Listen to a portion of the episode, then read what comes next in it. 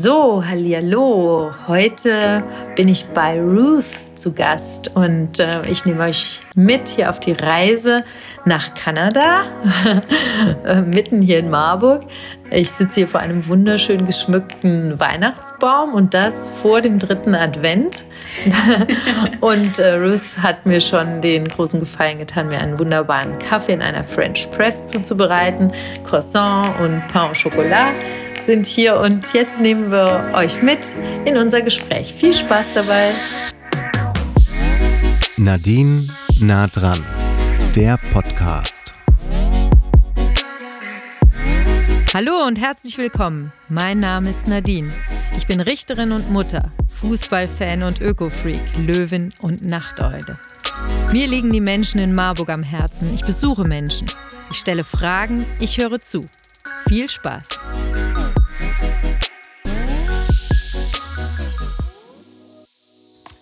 So, liebe Ruth, dann erzähl uns doch mal, wer bist du und wo kommst du her? Ja, sehr gerne. Also ich heiße Ruth, freue mich auch sehr, hier mit dir zu sein heute.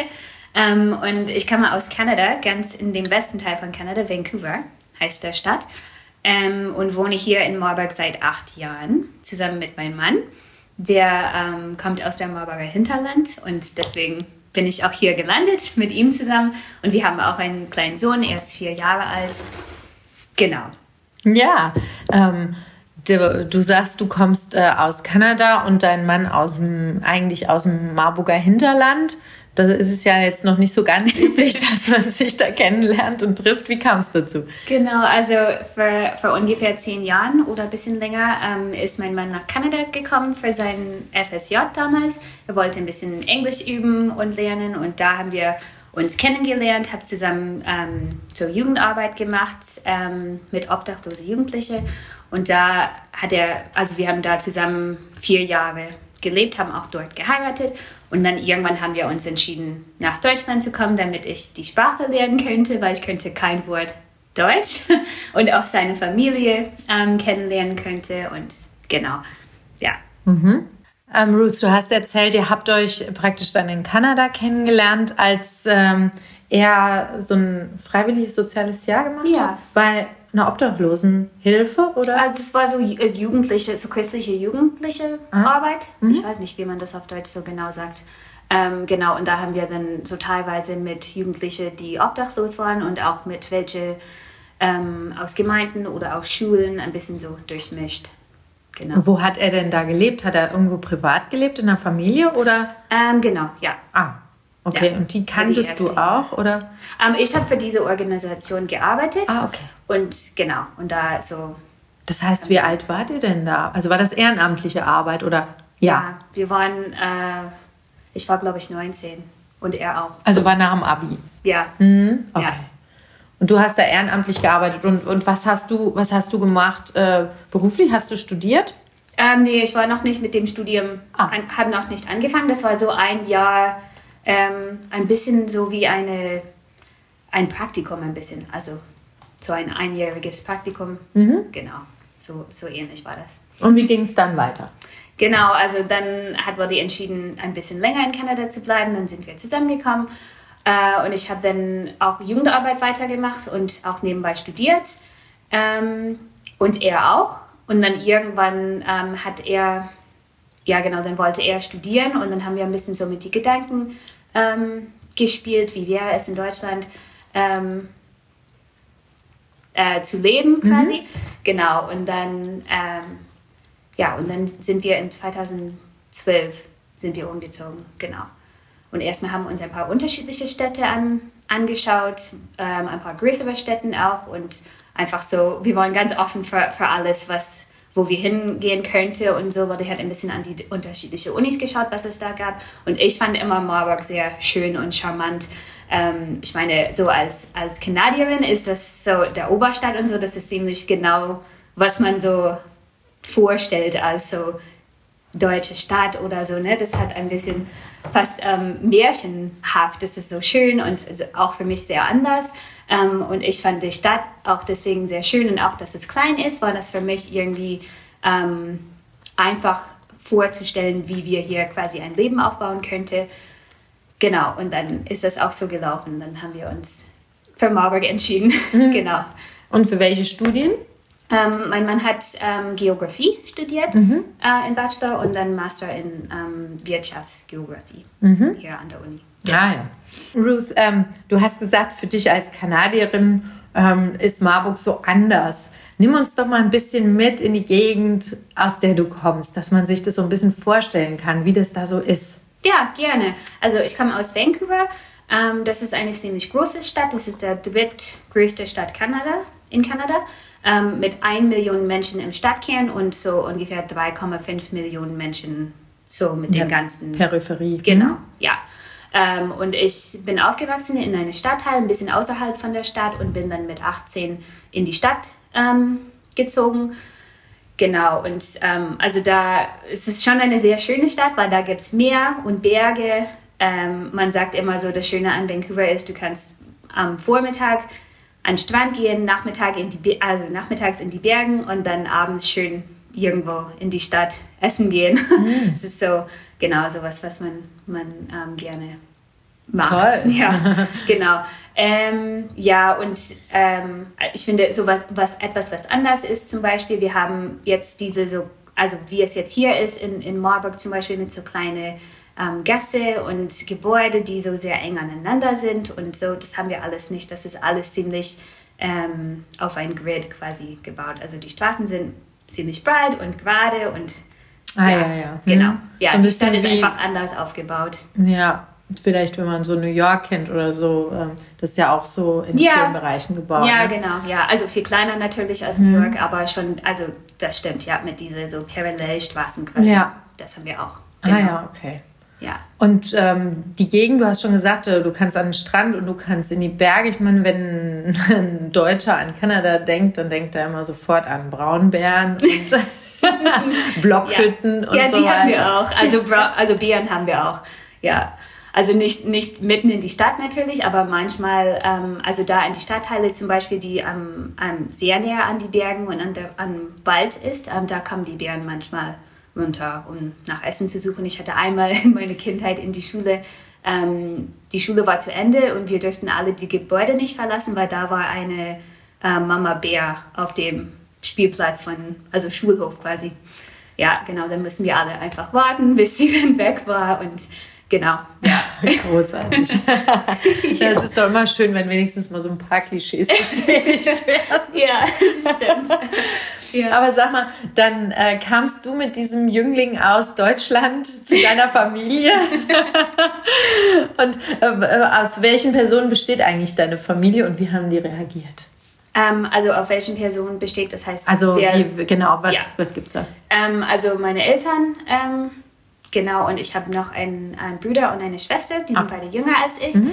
Genau, und ähm, ja, am Anfang, glaube ich, die fanden ihn alle sehr nett. Und ähm, am Anfang haben wir nicht so wirklich, ganz ehrlich, wir haben erstmal gedacht, wir bleiben sehr lange in Kanada und deswegen waren die, glaube ich, am Anfang sehr offen und dann irgendwann haben wir uns doch entschieden, hierher zu ziehen. Das war schon schwer, auch für mich schwer. Es ist immer noch schwer, besonders jetzt, wo ich einen Sohn habe, ähm, so weit weg zu leben.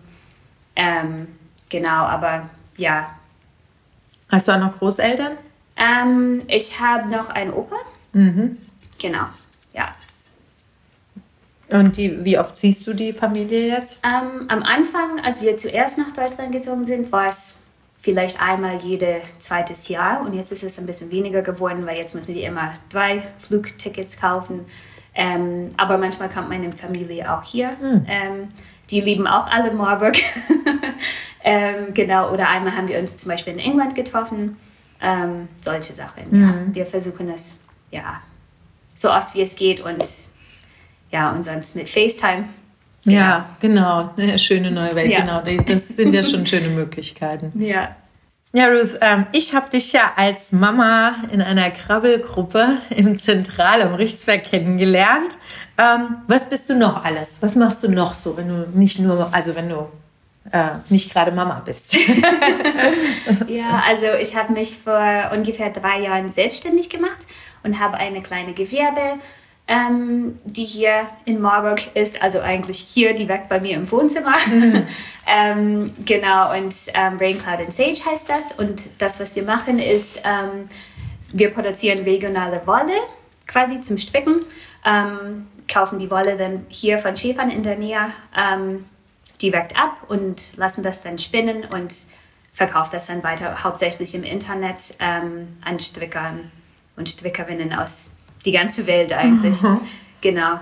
Ja, ich finde es total spannend, weil ähm, so bin ich auch, äh, so kam mir auch der Gedanke, dass ich auf jeden Fall mit dir, Ruth, einen Podcast machen will, weil ich äh, habe mich daran erinnert, als wir uns oben trafen und ich dich gefragt habe, und was machst du so, da warst du ganz am Anfang, hast du ja. gesagt, oh, ich habe ich hab irgendwie... Ähm, äh, festgestellt, dass es das Wolle hier eigentlich weggeworfen wird, ne? gar keine wirkliche Verwendung findet. Ja. Erzähl mal, wie das so war damals, also wie du überhaupt du da drauf gekommen bist. Bist du irgendwo spazieren gegangen, hast einen Berg Wolle gesehen oder wie, wie kam es? Also ziemlich ähnlich war das eigentlich. Ähm, ich kann mich noch erinnern, da war mein Sohn noch sechs Monate alt und ich bin dann immer so nachmittags habe ich ihn immer so im Kinderwagen gepackt und bin dann spazieren gegangen mit ihm und habe dabei immer eigentlich Podcasts gehört. Ähm, und ich bin auch seit Jahren stricke ich auch gerne. Um, ähm, und das, ist, das war so mein Hobby und ich war dann einfach so interessiert an so Handarbeit und so und habe dann Interviews mit, mit Leuten gehört, die etwas Kreatives machen, auch im Bereich Stricken, aber auch andere ähm, Kunst und sowas und dachte so die ganze Zeit, oh, das ist so spannend. Ähm, ich wünsche mich irgendwie auch so eine kreative Beschäftigung. Ich glaube, ich war so in dieser Phase so nach sechs Monaten mit dem Kind zu Hause, ne, dass ich irgendwie so ein Projekt gebraucht habe oder so. Und dann dachte ich so, ja gut, was könnte das sein? Was könnte mein Projekt sein? Ähm, und kam auf die Idee, dass ich gerne eigentlich lernen würde, wie man Wolle per Hand spinnt. Ähm, weil ich dachte, dann könnte ich quasi ein Pulli aus meiner eigenen Wolle, die ich gesponnen habe, stricken und so. Und das wäre vielleicht ein schönes Projekt. Und dann dachte ich, ähm, ich habe mich einfach so gefragt, ob es vielleicht auch Wolle hier aus, aus Marburg gibt, weil ich finde, wenn man schon so lange bei einem Pulli sitzt und strickt, das dauert dann super lange, ne? so Wochen, Monaten, dann ist es auch schön, wenn man weiß, das ist schöne, gute Wolle, man weiß irgendwie die Geschichte, wo es herkommt, wie es gemacht wird. Ähm, und deswegen habe ich so gedacht, ja, vielleicht finde ich irgendwie so Wolle von einem Schäfer von hier. Da habe ich einen Freund besucht, der wohnt damals ähm, in Mörscht. Ähm, mhm. Oder hat damals in Mörscht gewohnt, meine ich. Ähm, und wir saßen da, haben Kaffee getrunken zusammen und dann schaue ich auf, aus dem Fenster und da waren Schafe bei ihm, einfach im Garten. Ah. Dann dachte ich so, okay, das ist jetzt sehr, ähm, ja, ein bisschen skurril. Ja, genau, ja. Ähm, äh, und dann habe ich ihm gesagt, ja, vielleicht kannst du einfach fragen, der Schäfer nachfragen, was er mit seiner Wolle macht und ob ich eventuell eine kleine Tüte von dieser Wolle bekommen könnte, damit ich da ein bisschen ausprobieren könnte. Dann hat er mit die Schäfer geredet, hat mich angerufen und meinte, das ist so schockierend, das wirst du nicht glauben. Ähm, und da haben wir dann herausgefunden, dass es viele Schäfern in dieser Region ähm, einfach sehr schwer ist, etwas aus die, aus die Wolle zu machen. Die Wolle hat wenig Wert ähm, und die Schäfer haben auch wenig ähm, Kontakt zu Kunden ähm, selber. Das heißt, die haben auch nicht die Zeit oder die Kapazität, selber etwas aus die Wolle zu spinnen. Nur die Schafe müssen trotzdem mindestens einmal im Jahr geschoren werden. Das heißt, jedes Jahr haben die da so eine Berge aus Wolle bei denen. Äh, und der Schäfer meinte, er hat das einfach so sehr lange liegen gelassen, wusste nicht, was damit. Und irgendwann hat er dann das auch verbrannt, weil er wusste auch sonst nicht, ähm, was er damit tun könnte. Ja. Und dann dachte ich so, okay, vielleicht könnte man ein bisschen mehr als nur ein Pulli daraus machen. Und dann haben wir uns herumgeschaut, eine Spinnerei hier in der Nähe gefunden. Das ist so 50 Kilometer von hier entfernt. Ähm, und dann einfach so Wolle da hingebracht und das ähm, spinnen gelassen. Und genau, dann habe ich eine Gewerbe angemeldet und eine kleine Online-Shop aufgebaut und dachte, ich dachte ganz ehrlich, das wird so eine kleine Nebenprojekt bleiben. Und ich hatte dann wo ich dann ne, so die Wolle so langsam nach und nach online verkaufe und verschicke. Ähm, dann habe ich die online gestellt und die war sehr schnell ausverkauft. Und da habe ich ein, einfach bemerkt, hier gibt es einfach Interesse an so einem Produkt. Und dann hatte ich einfach Lust, die Sache ein bisschen zu folgen und zu sehen, was, ähm, was daraus passieren könnte. Also das finde ich unglaublich spannend, ne? was das Leben manchmal für, äh, für Wege äh, einem eröffnet. Mhm. Ähm, dass aus sowas so viel entstanden ist. Äh, erzähl mal, dein Label heißt Rain Clouds and Sage. Genau, ja. Was, wie kamst du da drauf? ja, ähm, das war eigentlich der Name von einem Blog, den ich früher geschrieben habe. Ähm, als ich nach Deutschland kam, dann hatte ich so einen Blog über mein Leben, also viel über Deutsch lernen und neu in Deutschland zu sein, aber auch viel um Stricken und meine Hobbys und so. Ähm, und damals habe ich dann einfach so nach Worte gesucht, die mich ein bisschen an meine Kindheit und meine Familie so erinnern würde. Dann habe ich ähm, Rain Cloud, das ist das englische Wort ähm, quasi Regenwolke, weil es in meiner Heimatstadt sehr viel regnet. Ähm, Genau, und Sage, das Englisch, also das Wort auf Englisch hat mehrere Bedeutungen. Einmal Salbei, ähm, aber auch, äh, und die Bedeutung, wofür ich das genommen habe, ist ähm, Weisheit im Sinne von ähm, Weisheit, die quasi übergeben ist von jetzt zum Beispiel, ich habe dann an meine Oma gedacht und meine Mama, weil die selber ähm, gestrickt haben und mir das auch beigebracht haben. Und dann dachte ich, das ist so diese, ähm, quasi dieses Wissen und so, das mir weitergegeben wird. Genau, und deswegen auch die Namen. Sehr schön. Ja. Und äh, dir ist ja nicht nur wichtig, dass du weißt, wo das Produkt herkommt, sondern du hast dir ja dann auch für die, für die Farbauswahl ähm, Gedanken gemacht. Ne? Du hast ja so eine ganz bestimmte Farbauswahl. Ja, genau. Also am Anfang hatten wir eigentlich nur ungefärbte Wolle und ich dachte, ähm, ich dachte eigentlich, ich würde die Wolle selber färben mit so Pflanzen und so. Dann habe ich das angefangen in meine kleine Wohnung, in, mhm. in die Küche und bemerkt einfach, dass, es, dass ich selber nicht genug ähm, Platz habe dafür und auch nicht genug Zeit, weil das dauert sehr, sehr lange. Ähm, und dann vor ungefähr einem Jahr haben wir eine Färberei auch in Hessen gefunden. Ähm, in Südhessen ist das ähm, die auch mit sehr ho hoher Öko-Standard ähm, arbeitet. Und dann haben wir. Hohen was? Entschuldigung, habe ich. Ähm, so Öko-Standard. Mhm. Genau. Ähm, ja, und dann haben wir so ein Farbpalett von vier, jetzt haben wir vier gefärbte mhm. Farben quasi und dann noch die ungefärbte. Mhm. Genau. Sagst du kurz welche? Ja, ähm, also das hier, was ich trage, das sieht keiner. das, ähm, also so ein Senfgelb, die heißt mhm. auch Senf. Dann haben wir so, ähm, so hellblau, ein bisschen wie Meer, das heißt Coast. Mhm. Ähm, genau, dann gibt es ein so Caramel Brown, mhm. ähm, die heißt Cabin, weil es irgendwie so, ähm, ja, mich erinnert an so einen cozy, cozy Nachmittag in einem Cabin vielleicht. Ah. Ähm, genau, und der letzte heißt Stonefruit. Das ist so ein helles ähm, Pink. Und ich habe de, den Namen Stonefruit genannt, weil es mich an den ähm, Farben erinnert, was man von Avocado bekommen kann. Man kann auch ähm, sehr schöne Farben von, von den Avocado-Steinen und auch ähm, Schale bekommen. Ähm, genau, und deswegen habe ich dieses Namen dafür. Und das sind alles, du sagst Ökofarben. Genau, ja. Also so nicht mit, mit Pflanzen angefärbt, aber mit ähm, einem so Ökosiegel. Ah ja, okay. Ja, mhm. genau.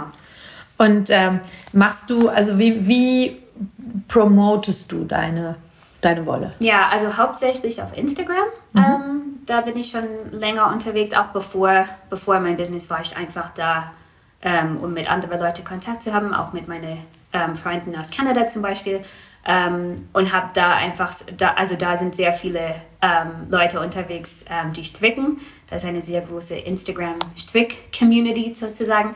Und das wusste ich auch und deswegen habe ich dann einfach mit Instagram angefangen ähm, und nutze das immer noch. Und sonst haben wir eine Website. Ähm, ja, und mittlerweile habe ich auch ein paar, ähm, arbeite ich mit ein paar Wolle-Läden zusammen, dass wir dann die Wolle quasi dort an Kundschaft verkaufen können. Aha. Genau. Ja. Wo, wo befinden sich diese Läden? Ja, also teilweise in Deutschland ähm, und auch in Marburg. Wir haben unsere Wolle ähm, oder zwischendurch, also immer mal wieder bei Kaufslose, die Unverpacktladen hier in Marburg. Mhm. Und auch in Grünberg gibt es einen Strickladen, ähm, Strickverliebt heißt das. Mhm. Ähm, äh, Grünberg ist auch, ich glaube, so ungefähr 40 Kilometer von hier, also nicht, nicht weit entfernt.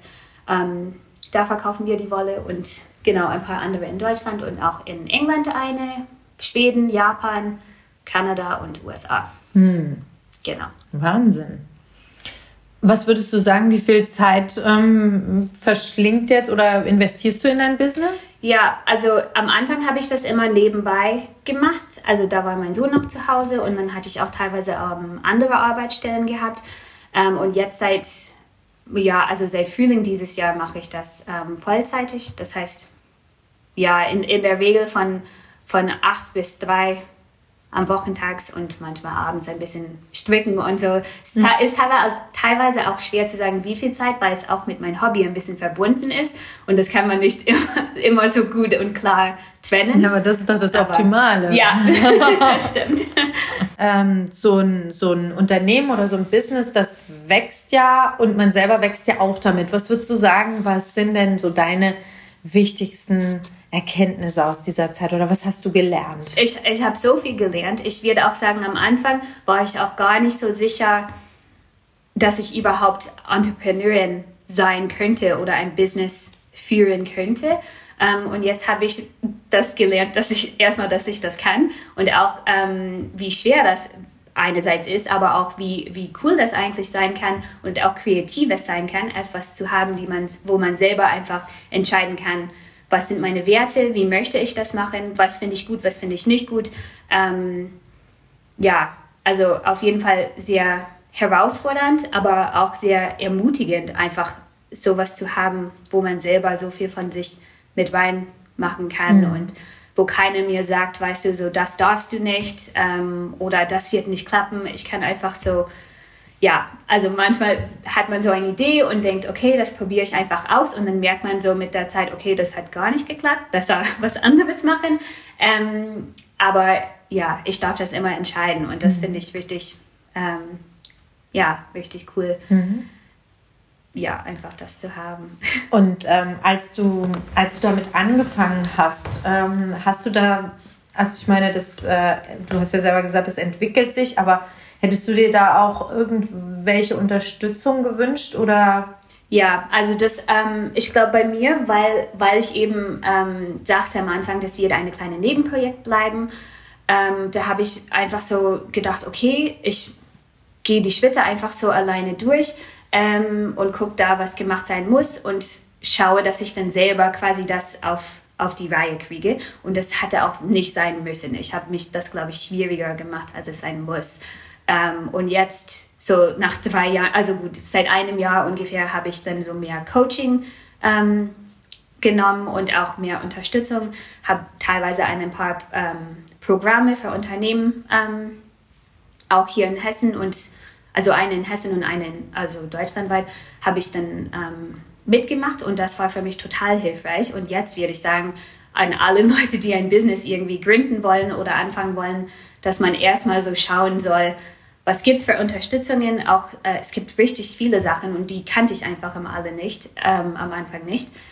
Ähm, ja, und also wenn ich das nochmal machen könnte, das werde ich heute anders machen, dass ich mhm. quasi diese Unterstützung von Anfang an mich auch ähm, annehmen würde. Mhm. Ja.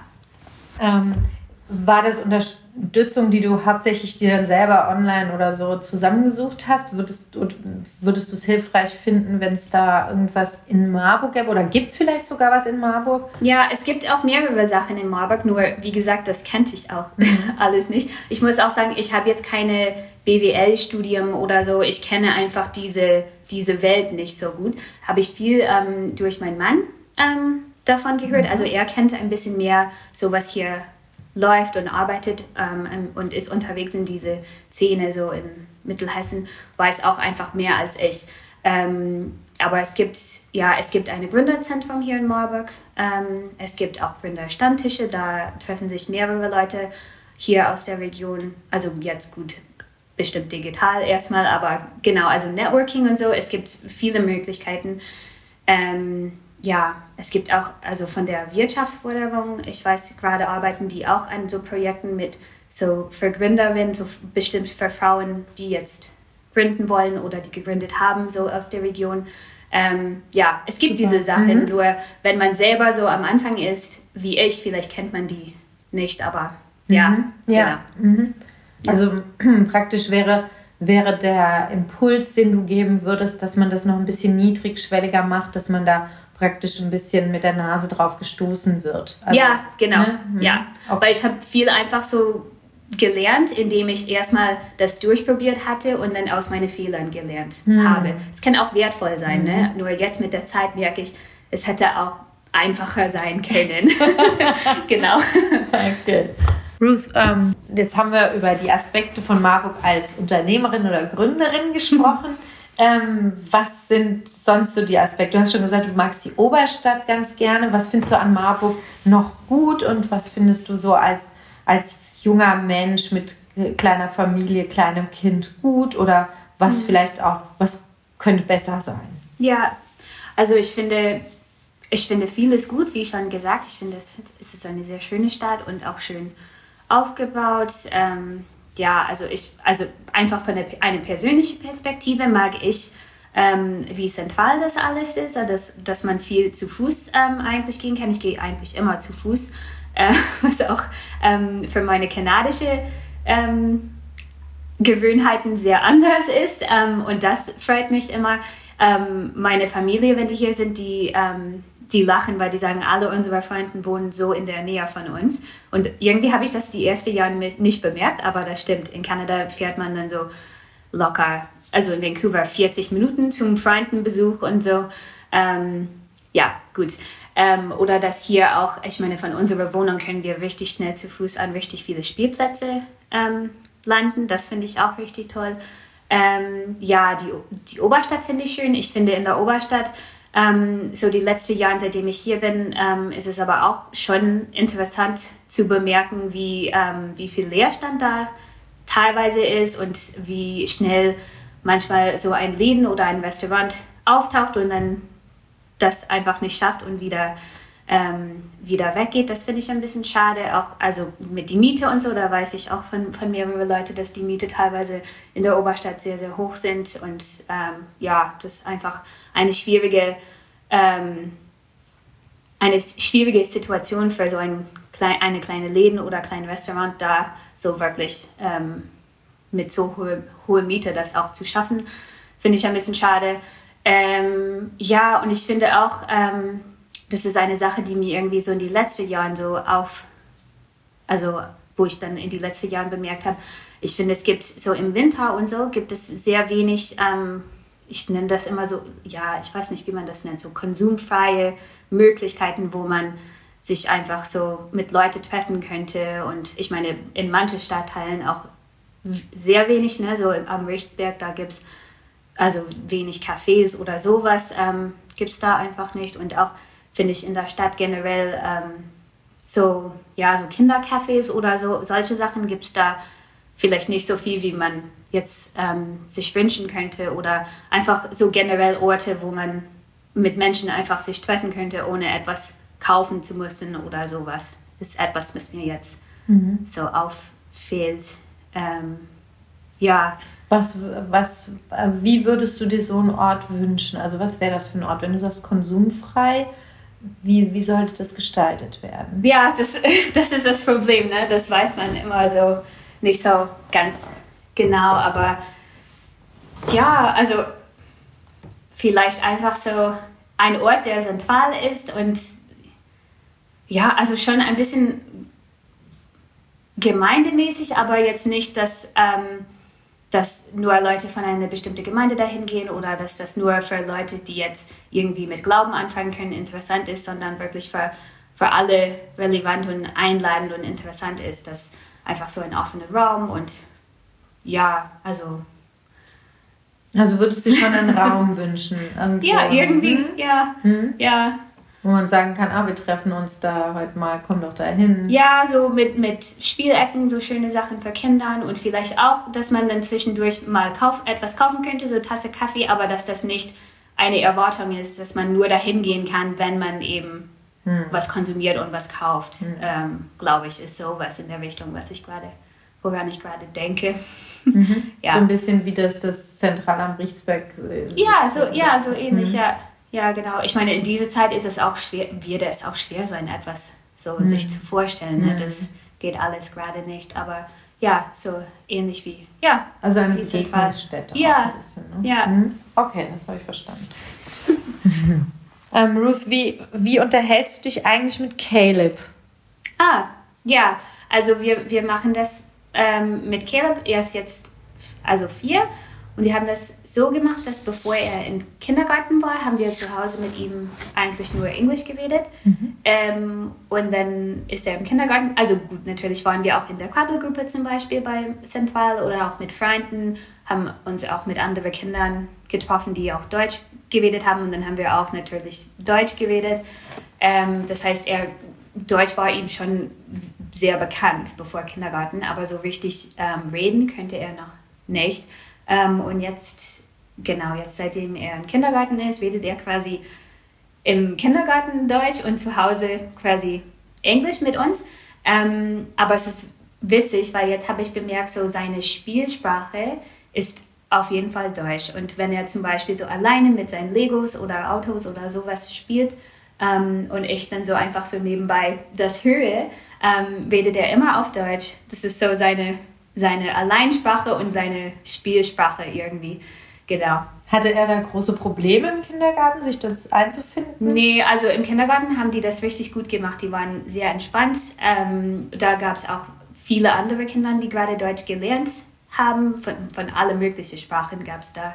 Ähm, und das finde finde ich richtig spannend, ähm, weil ich glaube, die thematisieren das irgendwie im Kindergarten, weil er kommt dann irgendwie zu Hause und sagt, ja, Mama, so und so, die erste Sprache war Italienisch und bei so und so war der erste Sprache Arabisch und jetzt reden wir Deutsch oder jetzt lernt so und so gerade Deutsch und ich finde das richtig cool, dass sie das auch mit die mit die Kindern ähm, thematisieren, dass viele eine andere Sprache haben und ähm, ja genau und dann einfach so entspannt trotzdem miteinander lernen zu kommunizieren und auch zu spielen und ja. Was ist ein, äh, erzähl mal, ob es auch schon irgendwelche lustigen äh, Begebenheiten dann mit dir und Caleb gab. Ähm, also mit, mit Sprachen und so, es, es gab schon ähm, viele, ich war im Kindergarten von einem Kind korrigiert, weil ich anscheinend den Namen von meinem eigenen Kind falsch ausgesprochen habe. das war ganz süß. Ähm, ja, es, ja, es gab schon viele Momente, wo Caleb mich auch korrigiert hat oder wo ich dann, er hat ein Wort auf Deutsch gesagt und ich stand da und dachte, okay, ich weiß gar nicht jetzt gerade, was das heißt. Oder beim Vorlesen, er hat ähm, viele englische Bücher, aber auch viele deutsche Bücher. Und mein Mann liest auch viel ähm, auf Deutsch, eher eigentlich als ich vor. Ähm, aber manchmal fragt er mich auch und dann manchmal lacht er oder sagt, oh, das ist aber nicht richtig ausgesprochen, Mama.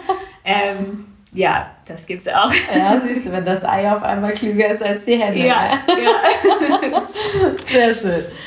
Also, also du äh, findest es aber grundsätzlich, das war die richtige Entscheidung mit ihm Ja, äh, Englisch ja. Hm? ich meine, jedes Kind ist anders und jede Familie ist auch anders. Wir haben am Anfang auch versucht, dass wir, dass ich quasi mit ihm Englisch rede und mein Mann Deutsch. Das hat aber nur in unserem Familienrhythmus einfach gar nicht geklappt, weil ich habe auch mit meinem Mann, ich rede immer noch hauptsächlich Englisch mit ihm und dann war das einfach so, Unnatürlich. dieses Hin und Her war ein bisschen komisch. Dann haben wir einfach so entschieden, unseren Weg auszuwählen und zu gehen und ähm, ja, für uns hat das gut geklappt. Ruth, gibt es denn ähm, irgendeine Lebensweisheit oder irgendeinen Ratschlag, der dich immer begleitet, an den du denkst oder irgendein Spruch oder irgendwas? Ähm, ja, ich glaube, so in den letzten Jahren, wo ich dann so vieles Neues ausprobiert habe, auch eine neue Sprache gelernt und diesen Business und Mama sein, es war alles neu und so. Und da habe ich dann einfach irgendwann ähm, diesen Spruch für mich so wahrgenommen, du bist genug. Weil ich finde irgendwie, wenn wir vieles, ähm, viel Neues ausprobieren oder wenn wir Herausforderungen Forderungen erleben, ähm, kann, oder auch einfach im normalen Leben, wo es keine Herausforderung gerade gibt, kann es auch einfach schwer sein, das wirklich zu glauben, dass wir quasi wie wir sind, ähm, genug sind und nicht unbedingt, weil wir viel gerade leisten oder weil wir viel alles irgendwie schaffen, wie wir das gerne schaffen, aber einfach weil wir, ähm, weil wir Menschen sind, die auch gut sind, so wie wir sind und genau, also deswegen diesen Spruch ist für mich sehr wichtig geworden, dass zu glauben quasi, dass ich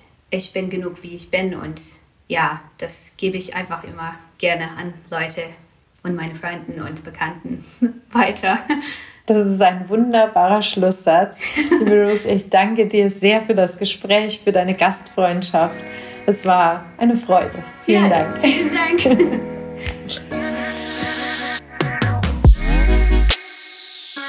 Ich hoffe, euch hat diese Folge gefallen und ich freue mich über euer Feedback. Abonniert diesen Podcast und empfehlt ihn Freundinnen, Verwandten und Nachbarinnen. Bis zum nächsten Mal. Eure Nadine.